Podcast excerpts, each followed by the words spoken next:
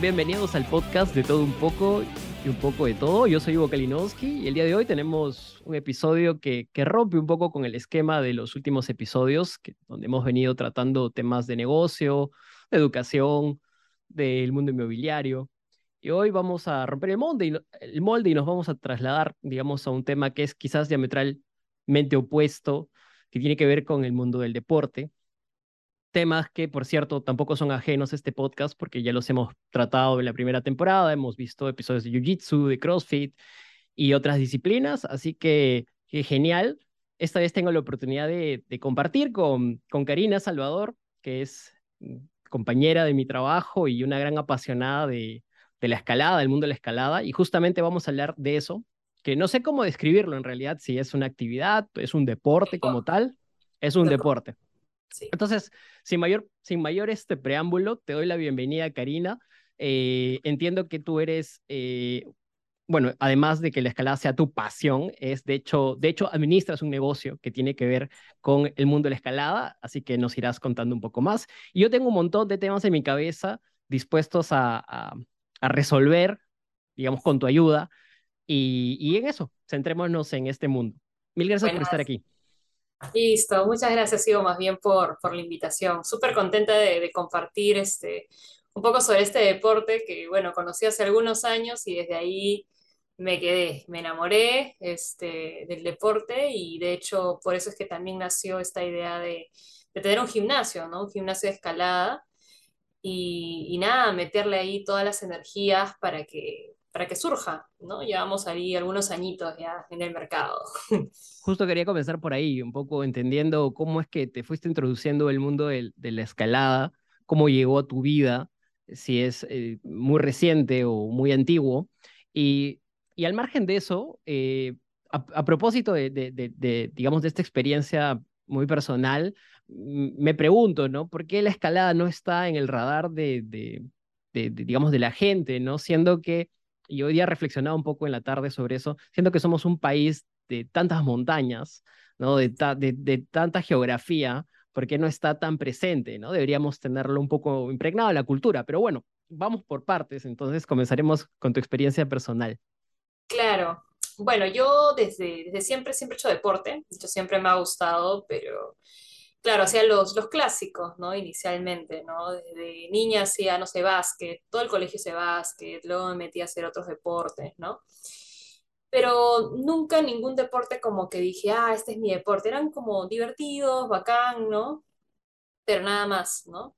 Entonces fue en el 2015 donde este, tuve la oportunidad de, de ir a una salida de escalada de hecho, buscando hacer algo diferente, me puse a buscar y encontré como salida de, escalada en roca. yo, ah, no sabía que había eso, ¿no? Dije, ya, me mando, ¿no? Entonces le escribí a una amiga, le dije, oye, no, te vacila ir, ¿no? Me dijo, ya, sí, vamos. Fuimos y fuimos a, la zona de escalada de Canchacaya, que está pasando Chosica. Fuimos ahí con, este, con el, el grupo, ¿no? Que estaban llevando. Y tuve mi primera experiencia ahí de escalada en roca, ¿no? Este, el arnés, casco, todo nunca había utilizado antes, ¿no? Como, como normalmente se visualiza la escalada en la, en la fotografía o digamos en esa idea que tiene uno, ¿no? De cuando va a ser esa actividad, sí. Y, y, nada, este, practiqué esa vez y dije, wow, qué, qué bacán, qué chévere. O sea, de hecho lo que más me impactó desde el principio de la escalada es que es como si mientras estás escalando, es como si estuvieras más en contacto contigo mismo. Así, los, así lo experimento yo. Es como si todas esas voces que muchas veces, como nos hablamos muchas veces, ahí se viera tan claro. O sea, cuando uno tiene miedo, por ejemplo, es escuchar, oye, no puedes, te vas a caer, te va a pasar eso, te va a pasar lo otro, ¿no? Pero ahí lo ves tan claramente y dices, mm, así es como yo me hablo normalmente, y tiene todo el, y tiene todo el sentido hasta cierto punto porque eh, representa de alguna forma una, una manera de meditación, ¿no? Eh, como, como muchos otros deportes, creo yo, eh, y, sobre todo la escalada porque tiene un, un reto, ¿no? Que te obliga a no estar siempre cómoda. Y creo que eso es la meditación, ¿no? No estar concentrarte en ti mismo, ¿no? Este, no sentirte cómodo, tratar de vencer esos pensamientos recurrentes que vienen en tu cabeza. Y estar presente. Creo que eso se, sí, se parece bastante a la meditación en eso, ¿no? Es estar presente en ese momento, sentir tu propio cuerpo, cómo estás, ¿no? Y, y bueno, en el caso de la escalada es vencer ese miedo, ¿no? Porque el miedo siempre va a estar. Siempre va a estar el miedo a caerte, a que te pase algo, ¿no? Pero es ese seguir avanzando a pesar de ese miedo, ¿no? Entonces a mí me atrapó eso de la escalada. Y este, después de esa salida, pucha, el, el- el instructor en ese caso me invitó a venir más veces porque vio que, que me gustó bastante, ¿no? Comencé a salir con el grupo, de hecho eso ya se volvió una vez por semana, ¿no? Todos los fines de semana me iba a escalar en roca, entonces ya la cosa, Ya, ya fue continuo hasta que se volvió parte de ti y, y luego progresaste hasta volverte instructora, ¿no? Porque entiendo que eres instructora también. sí, soy, bueno, soy monitor de escalada certificado, así se llama el...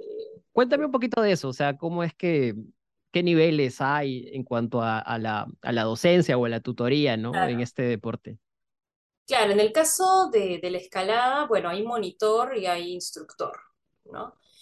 Eh, ahora, hay diferentes categorizaciones dependiendo de, digamos, las escuelas, ¿no? Pero bueno, yo actualmente estoy un poco adherida a la escuela de Centro Estudios de Alta Montaña, que es, digamos, el centro de estudios que se encuentra en Huaraz, que está afiliado a la UIAGM. Yo sé que estoy hablando chino para muchos, este, Pero pero es entiendo una que son como asociaciones que cada vez van escalando más y más, más para arriba, ¿no? Es que es, es, digamos, tiene una valoración a nivel internacional. O sea, hay centros UIAGM en todo el mundo, ¿no? Que significa que tiene cierto nivel de, de calidad y de estándares a nivel internacional. Y bueno, la Cordillera Blanca, que es la que se encuentra en Ancash, ¿no? Este, es de las cordilleras más bellas y hermosas y, este, del, del mundo, ¿no? No por nada Huaraz le dicen la, la Suiza, ¿no? La Suiza peruana, ¿o no? La Suiza en Perú. tal cual, tal cual. Y yo Entonces, incluso recuerdo un- un- una, una historia de una amiga colocando este, esa, esa, esa, ese lema, ¿no? Y yo le decía, es incluso más bonito que Suiza, diría yo, ¿no? Un poco para resaltar ese, ese, ese, ese nacionalismo inherente que en algún momento se nos sale, ¿no? No, es, es- es hermosa la Cordillera Blanca. Y bueno, este, entonces, este, yo soy estudiante ahorita en el Centro de Estudios de Alta Montaña, de hecho. O sea, Este, continúas con tu formación en este, de en hecho, este estoy camino. llevando una segunda carrera ahí, ¿no? Porque, bueno, yo soy publicista de profesión, eh, pero estoy llevando una carrera ahí. Estoy llevando la carrera de guía oficial de alta montaña en el centro de estudios. Wow. Entonces, ya culminé mi primer año de estudios y cuando culminas tu primer año, eh, te dan una certificación de monitor de escalada, ¿no? Que es, digamos, la, el estándar que tengo ahorita, ¿no? Monitor de escalada. Que imagino que cuando ya se torna una carrera propiamente, eh, va más allá de solo las técnicas, sino que imagino que tienes que aprender un montón de disciplinas complementarias, ¿no? Incluso el tema de, de, asi- de asistencia médica, ¿no? Este, primeros auxilios rescate, y rescate, supervivencia, que imagino que también es, es otro tema. Sí, de hecho, en la carrera de guía oficial, o sea, los, los forman, o nos forman, eh, justamente para poder llevar a personas a la montaña de manera segura, ¿no? Entonces, sí, tenemos que ver desde preparación física, obviamente, aclimatación, todo el tema de técnica, rescate, autorrescate, primeros auxilios, etcétera, ¿no? O sea, todo eso está durante los tres años de formación. E incorporar todas estas cosas a tu vida, Cari, eh, de alguna manera te vuelve más hiperconsciente en tu vida diaria de las precauciones que tienes que tomar frente a ciertas cosas, o, o solamente es en el tema de, de la escalada. Es O sea, me, buena... me pongo, me pongo a pensar un poco en el ejemplo de los bomberos, ¿no? Mm, Donde gracias a, digamos, a la formación en bomberos, muchos terminan siendo pues personas que al día son bien precavidas, ¿no? Siempre están cuidadosas de las cosas. No sé si te ha pasado, tienes alguna anécdota para compartir. Pero en ese sentido quizás no tanto, pero sí me doy cuenta, o sea, a ver, ¿cómo te digo esto? Por ejemplo, ya un ejemplo muy rápido, yo manejo bicicleta para todos lados, ya me gusta manejar bici. Y desde siempre me he dicho, oye, manejar bici como medio peligroso en Lima, ¿no? En Sí, en Lima sobre todo. se meten. Y con decirte que he tenido ya algunos accidentes en bicicleta porque se me han metido carros, ¿no? Entonces, a pesar de estar en ciclovía y todo, bueno. Entonces, yo diría que soy consciente de que hay riesgos en la vida. Cuando vas en bicicleta, cuando estás yendo al trabajo, cuando vas a comprar algo, cuando vas a la montaña, cuando haces un montón de cosas, siempre hay riesgos, ¿no? Este, que pueda, cosas que pueden pasar, ¿no? Sin embargo, uno es consciente de eso, pero no permites que eso evita que vivas, ¿no? Y que hagas lo que quieres hacer. Entonces, yo siento que ya aprendido eso. Entonces, por ejemplo, cuando estoy subiendo una ruta de escalada que para mí es difícil, y yo digo, ok, hay un riesgo de que me caiga y me golpee, ¿no? O que pase algo, algo más quizás que un simple golpe, ¿no? Quizás una lesión o algo. O sea, hay esa posibilidad.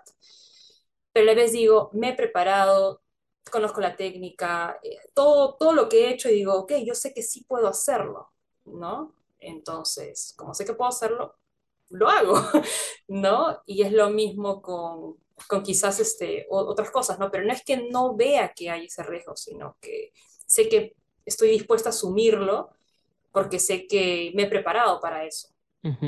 Bueno, y eso también puede hablar de un, de un, tema de perfil, ¿no? De cómo eres tú, qué te gusta, qué te motiva.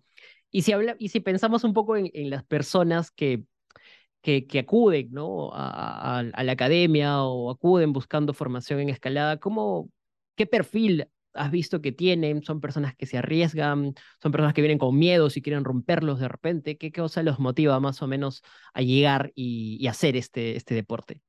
Yo te diría que hay de todo, pero sobre todo los perfiles que quizás más recurrentes han sido personas que otros deportes le aburren, les aburre o no les llama tanto la atención este, eso es por un lado. Y por otro, sí tienen esa sensación de querer vencer algo, ¿no? Como justamente o ese miedo o ese estar tan cómodo quizás en algunas cosas, es como impulsarte un poquito más a probar otras cosas. Y Salir de la caja, digamos, de repente, de la zona de confort.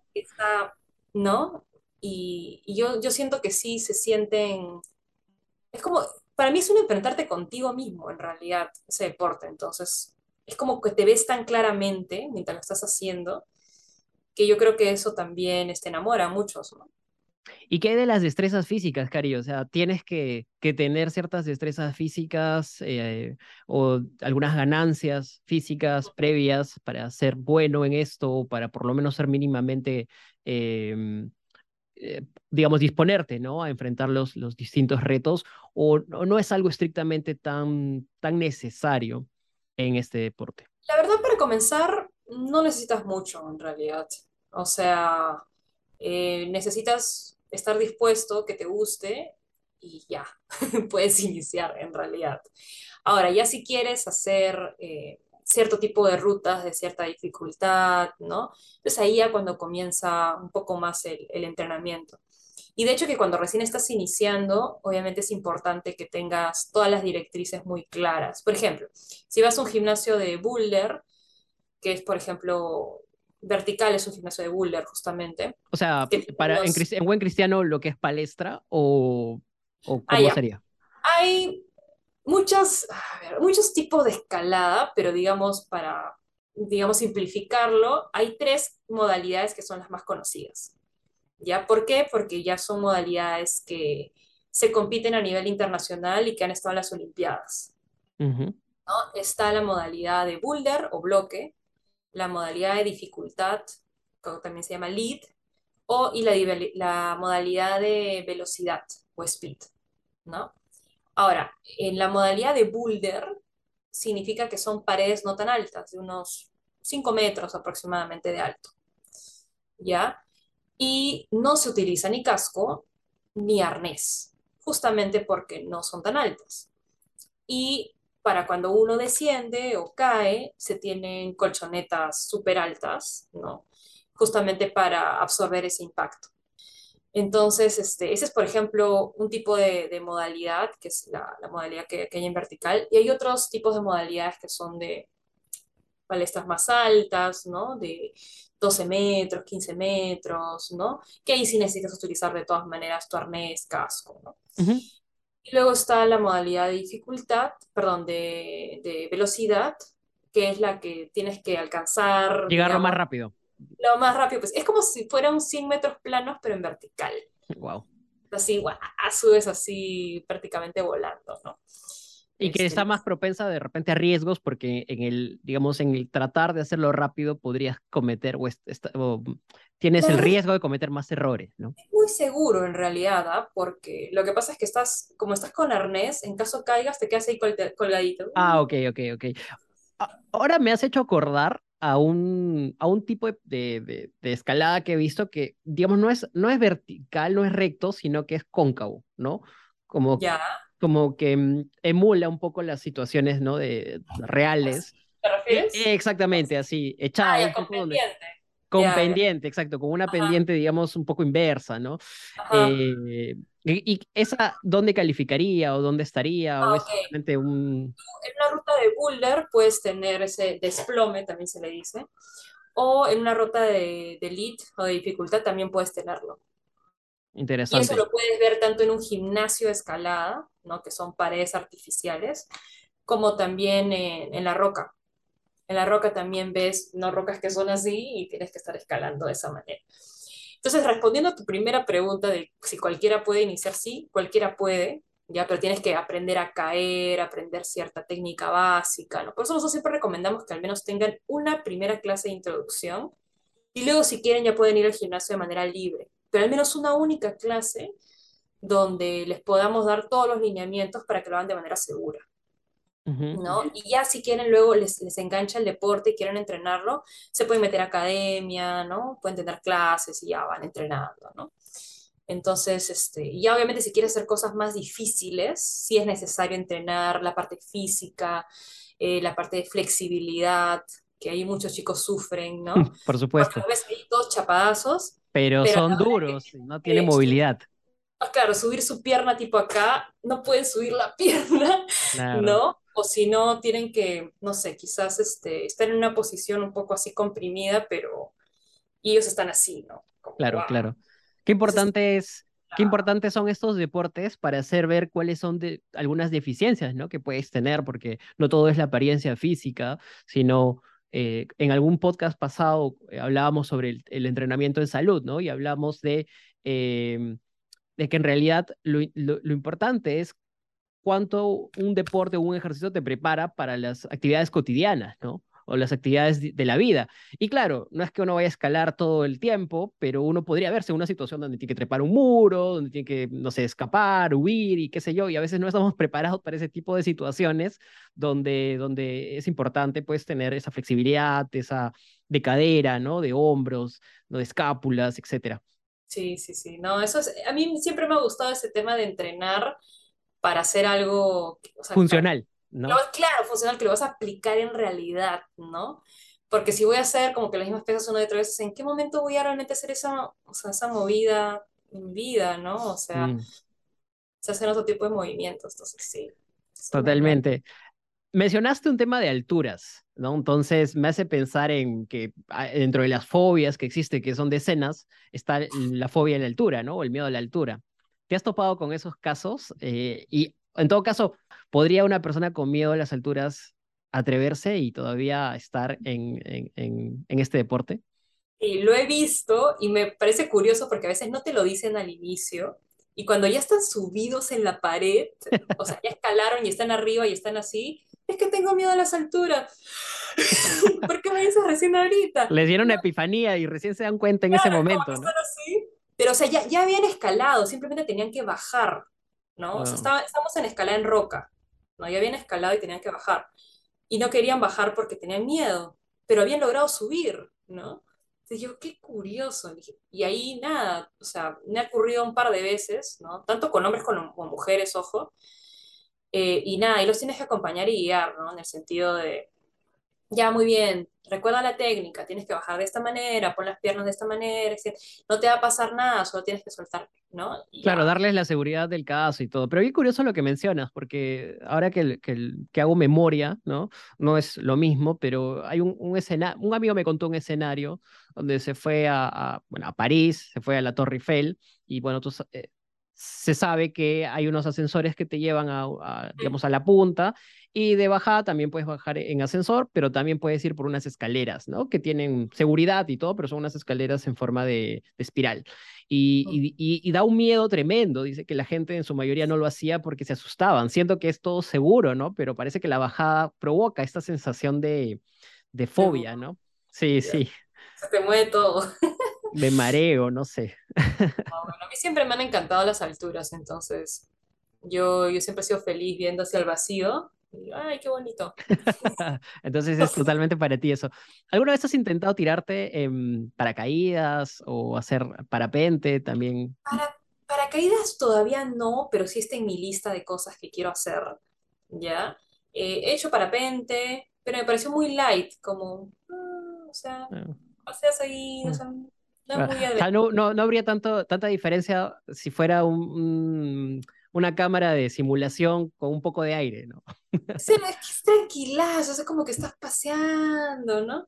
Mm. Y, o sea, lindo, lindo, pero mm, ahí nomás, ¿no? Creo que está testeando tu umbral de adrenalina, ¿no? Probablemente a ti ya no, eso no te sorprenda como otras personas sí. Bungee jumping, sí he hecho, ese sí me gustó Uh, bastante. qué miedo, qué Así, miedo. me fui No sé, al nunca de, me, nunca me atreví. al de Action Valley, que está en Cusco, Cusco, que de hecho creo que es el más alto de Latinoamérica, me parece que sí. Y en un tiempo sabías que si, bueno, la verdad es que nunca, nunca llegué a saber bien esto, pero si te tirabas desnudo, era gratis. Y creo que ya desapareció. Pero, por No, ejemplo, había muchos israelitas, porque de hecho Perú es un, es un destino muy común para los israelitas, que llegaban y se atrevían, o sea, lo hacían y, ya para ellos era normal, ¿no? Porque habían tenido este entrenamiento militar y pues para ellos ya era una, ah, una a mí me costumbre. pareció bravazo porque te decían, no, con cuidado, no sé qué. Y yo, ¿me puedo lanzar? O sea, ¿puedo correr y saltar? Me miran, eh, ¿quieres? Y yo, ya, ya, ya, voy a hacer. ¿Ya, ya puedo lanzarme? Sí, espérate que vamos a dar las instrucciones. Y yo estaba impaciente y que quería lanzarme, ¿no? Me dieron las instrucciones, todo, y ahí ya, guau, que te tiras, ¿no? Tan, tan emocionada que te tiraste con lentes. cuando estaba andando abajo, ahí estaba dando vueltas, vueltas, ya bajé todo. Y pregunté, oye, ¿puedo subir otra vez? ¿No? Me miran, no, es solo una vez. Y yo, ah, ok, ok.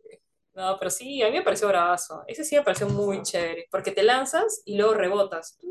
Claro. Y son como tres rebotes, por lo menos, hasta que ya calma, ¿no?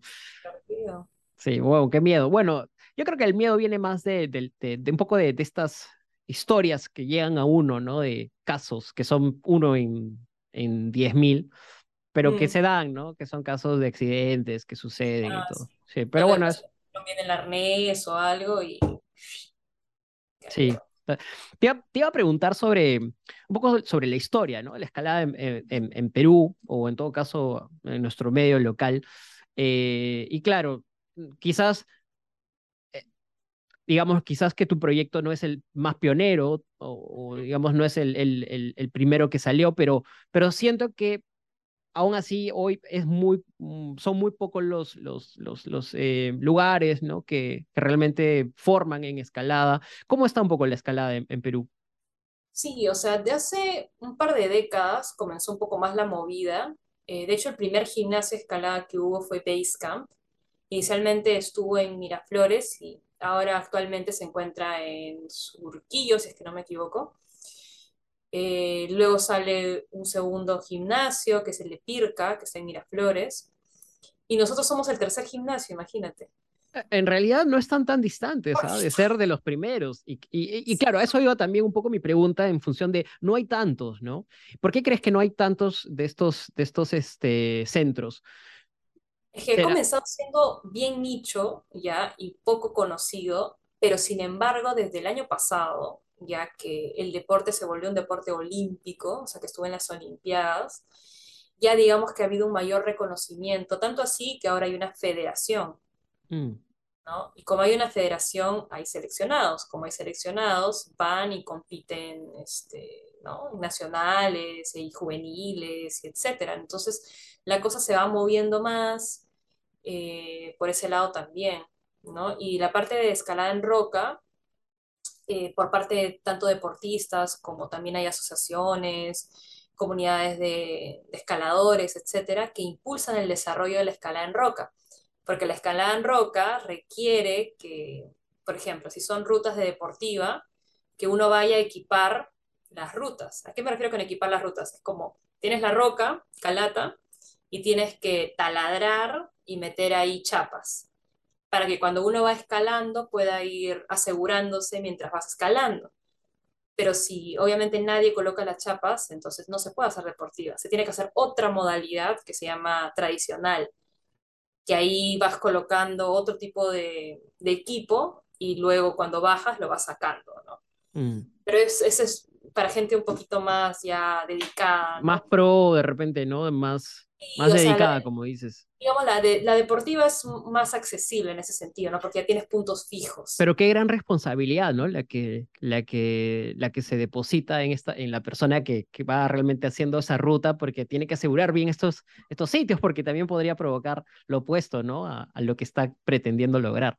Sí, a veces hay cosas mal equipadas y tú dices, bueno, hicieron lo que pudieron, pues, ¿no? ¿Y qué, ¿Y qué tal el apoyo ahora que hay una federación? ¿O sigue siendo algo meramente político por el momento? ¿No hay un apoyo económico? Yo creo que están haciendo cosas, o sea, me parece que poco a poco van, van avanzando, están apoyando a sus seleccionados, eso es lo bueno.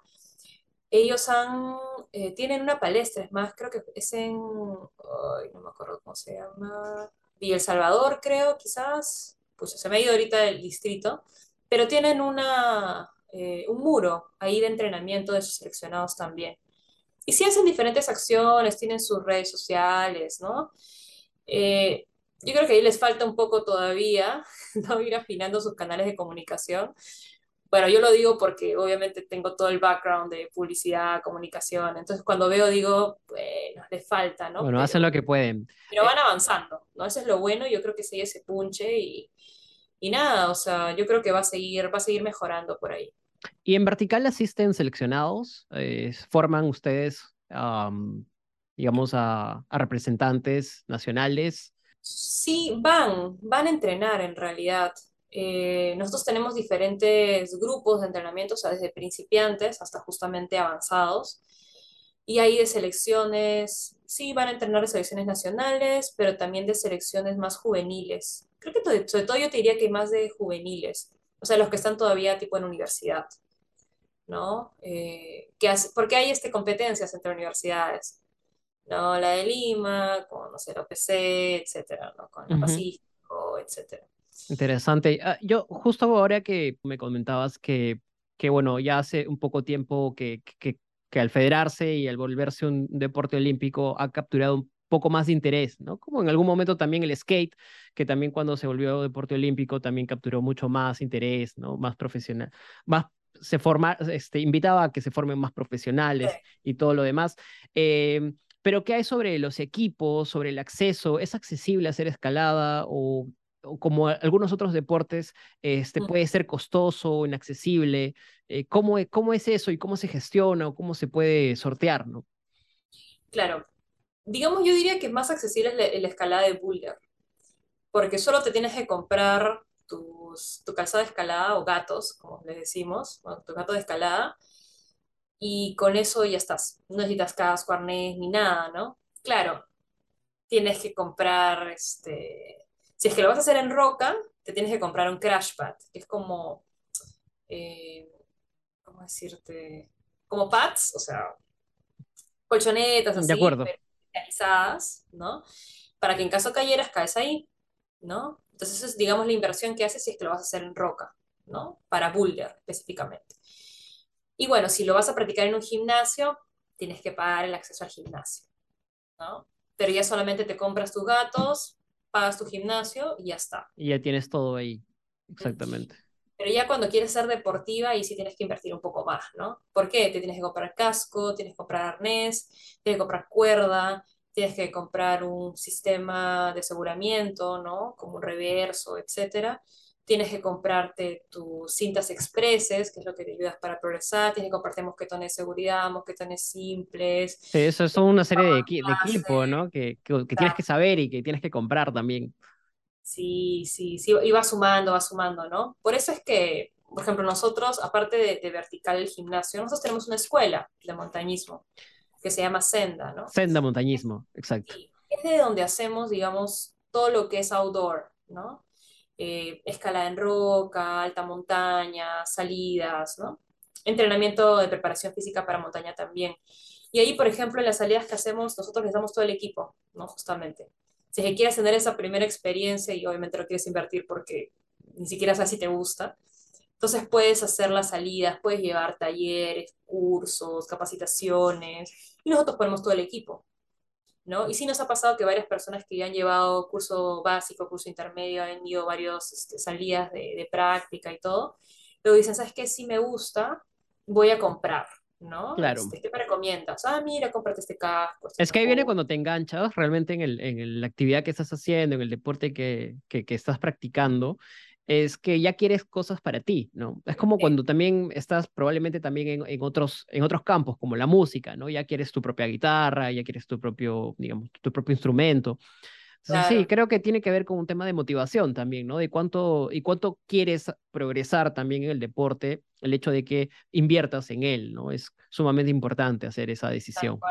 Y siempre hacemos esa recomendación, ¿eh? Solo cómprate si es que en verdad estás enganchado y lo vas a hacer, porque es una inversión, no es poco. No, no es La cosa no es que te compres todo nuevo y lo uses una vez. ¿Y los equipos son importados o, o, también se venden, digamos, localmente, se producen y se venden localmente? Em, no se producen localmente. Eh, la mayoría vienen de Europa, pero también hay varios Estados Unidos o de otros países.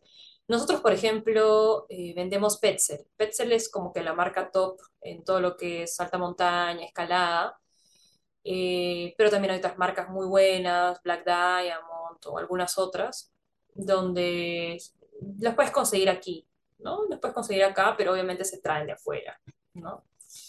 Y bueno, también puedes comprar online y traer algunas cosas de afuera también. Excelente. Cari, ¿dónde puedo escalar en Lima?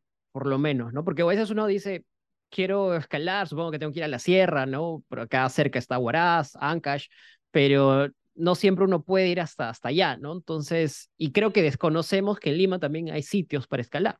Entonces, ¿qué lugares? Si que quieres escalar en un gimnasio escalada, hay cuatro gimnasios en Lima, ¿no? Está vertical, nosotros nos encontramos en Jesús María, en el campo de Marte, nosotros estamos ahí. Está Pirca, que se encuentra en Miraflores, Está Bloque, que se encuentra, si es que no me equivoco, en Lince, sí, por ahí, que ese es el más nuevecito. Y está este mm, Basecamp, que se encuentra en Surquillo. ¿No? Entonces son los cuatro que, existen actualmente. Eh, y ya si quieres hacer escalada en roca. En roca, exacto. Hay dos zonas muy conocidas, eh, que es este, la zona de las viñas y la zona de las cuevas. Viñas y cuevas y ambas se encuentran en La Molina. Están cerquita. ya este, puedes llegar con... Uno no sabe, ¿no? Pero La Molina es, extenso, ¿no? Es inmenso. O sea, no solamente es sus urbes, sino también todas sus montañas que están ahí detrás nomás. Sí, y hay una zona de escalada muy, muy bonitas y están ahí nomás, ¿no? Súper cerca de, de, digamos, el último paradero. Este. Creo que es una zona donde van también a hacer este, eh, bueno, enduro, bicicleta, ¿no? El parque ecológico, este, que han relanzado, relanzado hace poquito, es donde también se hace bastante bicicleta y la gente va a hacer caminata también. Por ahí está la zona de, de escalada de viñas, por ejemplo. Y al costado, un poquito más lejos, está la zona de cuevas. Y ya si te quieres ir un poquito más lejos, a una zona más grande de escalada, ¿no? que tiene diferentes zonas y todo, está Canchacaya, que también está cerca, porque está llegando a Chosica, pasas un poquito más allá y ahí está Canchacaya. Y se camina menos, ¿no? Y tienes que llegar con auto, ¿no? Y de ahí caminas unos 15 minutos y ya estás en la zona de escalada.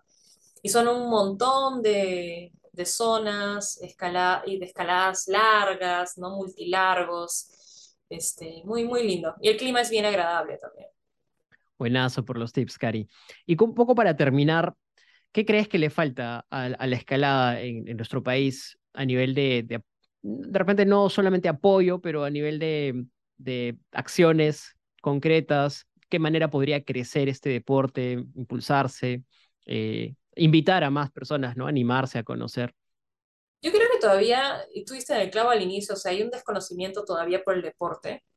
Entonces yo creo que ese mismo hecho de, de dar a conocerlo, ¿no? Y por eso ayuda eh, el tener, digamos, canales digitales, ¿no? Nosotros, por ejemplo, tenemos la web, el Facebook, el Instagram, TikTok, YouTube, ¿no? O sea, todos los canales que hemos podido tener, LinkedIn, como para que la gente los pueda encontrar, ¿no? Porque quizás la gente escucha, busca y, ah, mira, qué interesante, no sabía que existía, ¿no? El hacer campañas, el hacer eventos, ¿no? Los eventos también me parecen muy, muy interesantes, ¿no? Cuando hay competencias, por ejemplo, hay gente que nunca ha visto escalada y justo está pasando por el campo de Marte, porque como estamos dentro de Deport Plaza, digamos, viene gente a hacer fútbol y nos ve, ven a gente a hacer vóley y nos ve. Entonces, ve, se interesa, pregunta, ¿no? Y dice, ah, esto es escalada, ¿no? Qué interesante.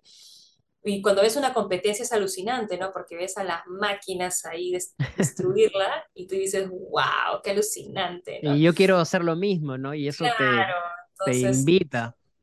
eso también, o sea, ese tipo de eventos también yo creo que ayudan bastante, ¿no? Excelente. Yo creo que, que vas, vas por una, por un factor clave, ¿no? Que es la comunicación, difundir más el deporte. Como alguna vez escuché, ¿no? Lo que no se conoce, no se consume. Eh, entonces, ahí está el kit del asunto.